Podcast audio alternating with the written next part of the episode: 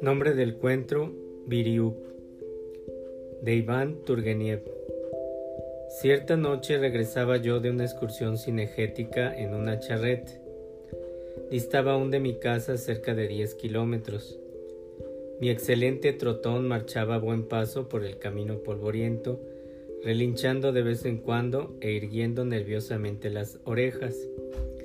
Como pegado a las ruedas traseras, el perro caminaba cabizbajo, extenuado por el cansancio. Amenazaba una tormenta. Ante nuestro paso se avistaba ya una nube malva que se extendía sobre el bosque mientras por lo alto del cielo se esparcían nubes cenicientas. La atmósfera cálida hasta entonces se tornó de improviso húmeda y fresca. La charret traqueteaba fuertemente por el camino lleno de piedras y de baches. Las raíces de los viejos árboles que obstaculizaban el camino hacían tropezar al caballo con frecuencia. El viento comenzó a mugir agitando violentamente el follaje y no tardó en olerse acompasado y lento el goteo inicial de la lluvia. Brilló a poco un relámpago. Luego, la tormenta se desencadenó. No era posible continuar avanzando. El caballo se hundía en los grandes reguerones de agua y yo casi no veía. Tuve que hacer alto buscando abrigo bajo la espesa copa de unos árboles. Esperaba paciente el fin de la tormenta, encorvado e inmóvil, cuando de repente, a la luz de un relámpago, me pareció ver a poca distancia la figura de un hombre de estatura elevada. Momentos después, una alta silueta humana se detuvo junto a la charrette. ¿Quién va? preguntó el recién venido. ¿Y tú quién eres? interrogué a mi vez. Soy el guardabosque. Entonces di mi nombre. Ah, bien, bien. ¿Volví el señor para su casa? Sí, pero la tormenta, un gran resplandor iluminó al guarda de pies a cabeza y casi al mismo tiempo retumbó un trueno horrible, estruendoso y breve. La lluvia redobló su ímpetu. Me parece, dijo el guardabosque, que tenemos lluvia para mucho rato. Yo hice un gesto de contrariedad que el hombre notó. ¿Quiere que lo lleve a mi casa? Allí puede esperar más cómodamente. Se lo agradecería. No se mueva, voy a conducirlo. El corpulento sujeto cogió las bridas del caballo y comenzó a guiar sus pasos a través de la oscuridad. La charrette se balanceaba como un barco en el mar. Caminamos largo tiempo de aquella manera fantasmal. Por fin mi guía se detuvo y dijo, Ya hemos llegado, señor. Oí los ladridos de unos perros. A la luz de un relámpago se dibujó sobre el fondo de la noche la silueta de una choza. Por un postigo salía una vaga claridad. Ya voy, gritó desde dentro una vocecita infantil. Salió a abrirnos una muchachita como de doce años, descalza y en camisa, con una cuerda atada a guisa de cinturón. En la mano llevaba una linterna. Alumbra al caballero, ordenóle mi guía. Yo voy a llevar el coche al cobertizo. La muchachita me miró con aire sorprendido y dirigióse al interior de la casucha. Yo la seguí. La morada del guardabosque se componía de un solo cuarto, de techo ahumado y bajo. A la luz vacilante de una vela se veía una vieja pelliza, colgada de un clavo, una escopeta sobre un banco, algunos andrajos amontonados en un rincón y en el centro del cuarto una cuna. La pequeña silenciosamente se puso a mecer la cuna, en donde dormía un niño de poco más de un año. ¿Estás solita aquí? pregunté a la muchacha. Sí, señor, sola, balbuceó. ¿Eres hija del guardabosque? Sí, señor. Oyéronse pasos en la puerta y el guarda entró inclinándose ante mí. Raras veces había visto un hombre de tan buena estampa. Era alto, arrogante, de anchos hombros. Su camisa mojada denunciaba el relieve vigoroso de sus músculos de atleta. Su barba negra y ondulada daba marco a un rostro grave que transparentaba energía. Parado ante mí con las manos en la cintura, parecía ofrecerse altivamente a mi contemplación. Le agradecí la hospitalidad y le pregunté su nombre. Me llamo Foma, respondió, pero me conocen por el apodo de Viriuk. Le miré más detenidamente. Había oído hablar de él a los campesinos que le temían más que al fuego. Según ellos, no había en el mundo quien conociese mejor su oficio. No hay manera, decían, de robarle un haz de leña. Nos cae encima como una tormenta aunque sea medianoche, y no se conquista su amistad ni su complicidad, ni con vino ni con dinero. Con que tú eres Viriuk, le dije, tengo oído hablar de ti. Dicen que no perdonas a nadie. Es mi obligación. Es necesario ganar el pan que comemos. Se sentó en el suelo y con un pequeño cuchillo que llevaba a la cintura, comenzó a hacer astillas un pequeño trozo de madera. ¿No tienes mujer? No, me respondió con cierto aire de amargura. ¿Murió? No, es decir, sí.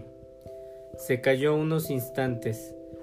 Luego levantó la cabeza y me miró. Huyó con un trotamundos, dijo sonriéndose sarcásticamente. La pequeña bajó los ojos y en aquel momento el niño se despertó y comenzó a llorar. Toma, dale leche, dijo entregándole a la pequeña el sucio biberón. Luego, cambiando de conversación, dijo dirigiéndome una mirada obsequiosa. Si el Señor tiene hambre, puedo ofrecerle un poco de pan, es lo único que tenemos. Gracias, no tengo apetito. También puedo ofrecerle té. Me excusé de nuevo y durante un buen rato permanecimos los tres silenciosos. ¿Cómo te llamas? pregunté a la pequeña. Ulita. El guardia se levantó, abrió la puerta y estuvo un rato mirando hacia el cielo. Volvió a cerrar y me dijo, La tormenta amaina, si el Señor quiere lo acompañaré hasta su casa. Me levanté para seguirle Viriú cogió su escopeta. ¿Por qué esa arma? inquirí. Hay ladrones en el bosque.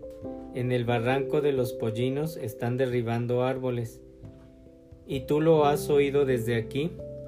Lo oí cuando fui al corral.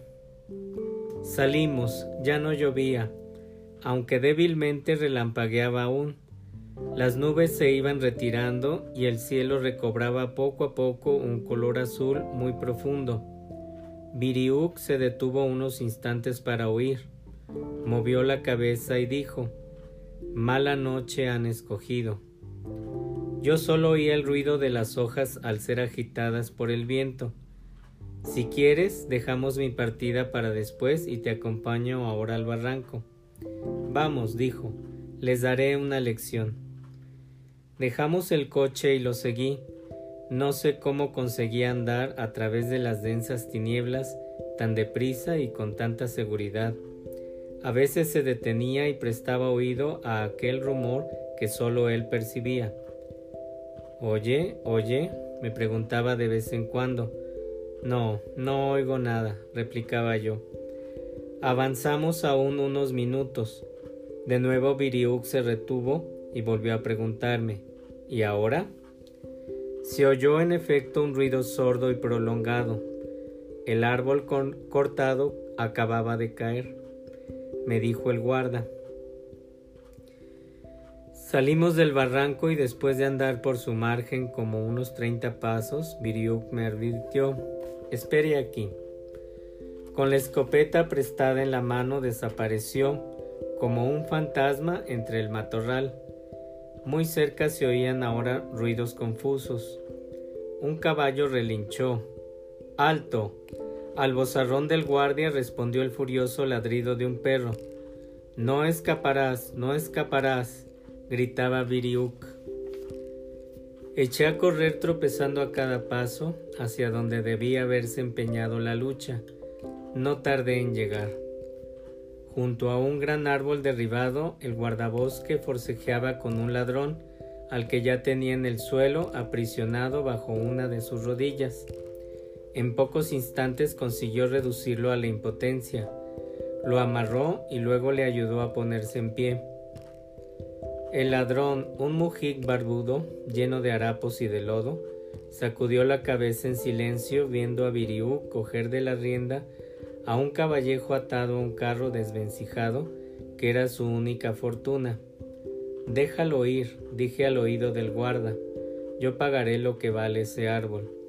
Sin responder, Viriú comenzó a andar tirando con su mano derecha de la soga con que había atado al campesino y con la izquierda al triste caballejo. ¿Y el cuchillo? preguntó al preso.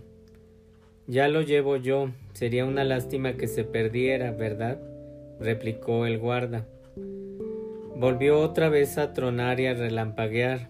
Llegamos a la choza con no poco trabajo. Viriuk dejó el caballo en el corral y obligó al campesino a entrar en la casa. Luego le soltó las ataduras y le hizo sentar en el banco. La muchachita despertó sobresaltada.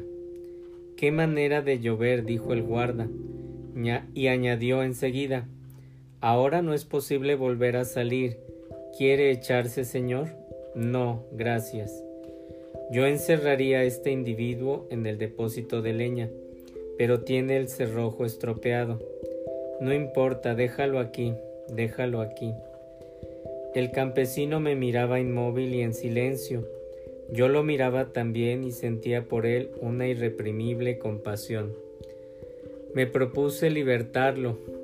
La luz mortecina de la vela iluminaba su rostro escuálido, arrugado, de cejas hirsutas y ojos tímidos. La muchacha tendióse en el suelo junto a los pies del preso y se echó a dormir. Viriuk se quedó sentado apoyado en la mesa con la cabeza entre las manos, silencioso. Foma Kousmich, dijo de pronto el campesino, con voz trémula. Foma Mitch. ¿Qué quieres? Déjame ir. Viriuk no respondió.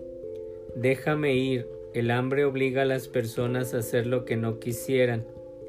Ya te conozco, replicó áspero el guardia. Sois un atajo de ladrones. Déjame ir. Estoy arruinado y hambriento. Arruinado, arruinado. ¿Y robando crees arreglar tu situación? Déjame ir, Foma Kouchmich. Ten compasión de mí, tu Señor me perdonaría, estoy seguro. Viriuk púsose a mirar el techo. El campesino temblaba como en un acceso de fiebre. Por Dios, déjame ir. ¿Quieres que te lo pida llorando? Te juro que fue el hambre la que me obligó, los hijos sin pan, la miseria. Sí, sí, pero no se debe robar. El caballo por lo menos, devuélveme el caballo, es lo único que me queda para seguir trabajando. No puede ser. Además yo no soy quien. ¿Voy a dejarte robar a tu capricho? Ten piedad de mí. Luego, cambiando de táctica, agregó el campesino. ¿Qué dirá el señor? Pensará que eres una fiera. El guardia bostezó cruzó los brazos sobre el pecho y se quedó meditativo. Continuaba lloviendo a torrentes. De pronto se oyó de nuevo la voz del campesino, pero ahora trémula de rabia. Maldito, asesino, ladrón, mil veces maldito. El guarda lo miró con asombro. A ti, a ti, te lo digo, sanguijuela, ¿estás borracho? ¿Enloqueciste? ¿Borracho? Será del vino que tú me has dado, bandido. Cuidadito con la lengua, ¿eh? ¿Qué me puedes hacer? Ya nada tengo que perder. Mátame si quieres. Morir de hambre o morir a tus manos me da igual. Morirnos de hambre es lo que nos espera a mí y a mis hijos y a mi mujer, pero tú tendrás que pagar estas cosas algún día. El guardia se levantó amenazador, la muchacha se había despertado y miraba con asombro al mujik. Vamos, Foma, intervine conciliador, déjalo ya marchar. El campesino seguía gritando. No, no me callaré, fiera asesino. Solo se muere una vez y no me importa. Viriú cogió al preso por un hombro con una de sus terribles manos que parecían de hierro. Corría alarmado en defensa del Muji. Ruégole, señor, que no intervenga, me gritó el guardia, mirándome también con aire de amenaza. Sin hacerle caso, sinceramente impresionado por la escena, insistí en mi propósito de libertar al desgraciado de sus garras, pero con gran asombro mío, con una sorpresa que me dejó como petrificado, vi que Viriú desamarraba al campesino y que ásperamente le calaba la boina hasta los ojos. Luego le abrió la puerta de la choza y le dijo Vete al diablo con tu caballo, mas ay de ti si te vuelvo a pillar. Cerró la puerta, se acercó a un rincón y poniéndose a remover unos trapos, parecía buscar no sé qué. No hablemos más de esto, señor, y sobre todo no diga nada a nadie. ¿Quiere que lo acompañe? Tenemos lluvia aún para algún tiempo. Oímos chirriar las ruedas del carro del Muji. El guardia murmuró, Que Dios lo guarde. Media hora después nos separamos en el lindero del bosque. Con emoción estreché aquellas terribles manos de Viriú que temblaban también conmovidas.